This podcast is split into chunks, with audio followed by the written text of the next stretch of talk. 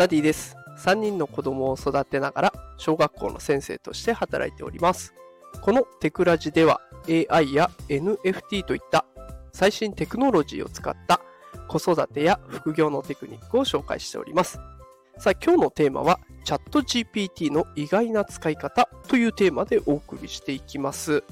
いや、今日はね、チャット GPT こんな使い方あったんだっていうところ、情報が入りましたのでお伝えしようと思います。えーとですね、今回はライフハッカーさんというサイトから、えー一つ記事を参考にしてこの放送を考えました。えーそのライフハッカーさんの記事がチャット GPT に今日の予定を音声で相談相談しながら進めてみたらどうなったというテーマの記事なんですね。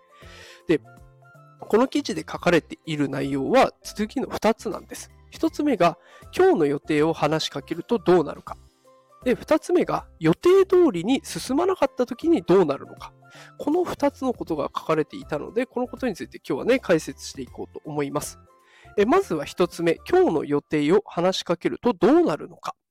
え今回ね、チャット GPT を使うっていうところにあたって、音声入力、こちらを使っています。で、あの、なんで音声入力かっていうと、その方が入りやすいんじゃないの？使いやすいんじゃないのっていうところからなんですね。まあ今でも Siri とか Alexa みたいに話しかける感覚でいろんな機器を操ることってできますよね。AI と会話することもできますよね。それと同じ感覚でチャット GPT とも遊んでみたらどう？っていう入り口なんです。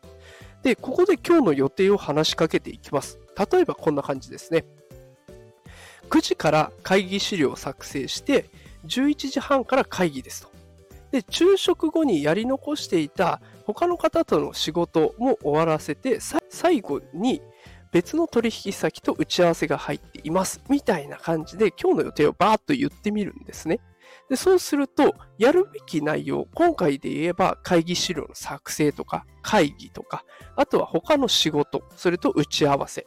この4つがありますけれども、それに対して事前に準備できること、あとはその時、えー会議だったら会議、打ち合わせなら打ち合わせ打ち合わせの時に気をつけるべきことを答えてくれるんですね。で、こうやって前もって準備できれば仕事の生産性が上がりますよね。だからこうやって使ってみるのは一つ、えー手じゃないかなというところで書かれておりました。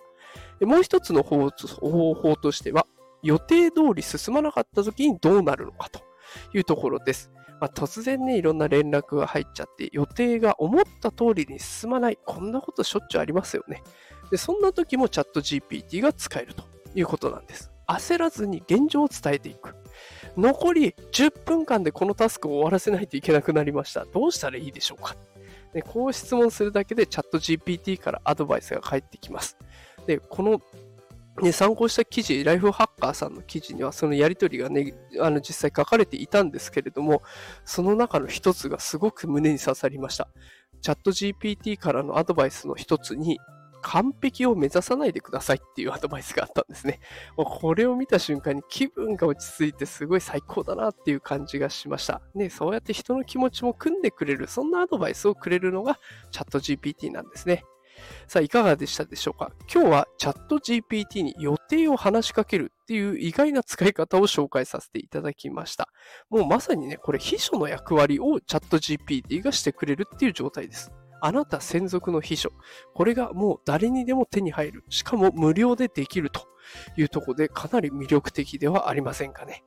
えー気になる方はぜひチャット GPT、ブラウザー版でもアプリ版でも出てますのでお試しください。ということで今日も最後まで聞いてくださってありがとうございました。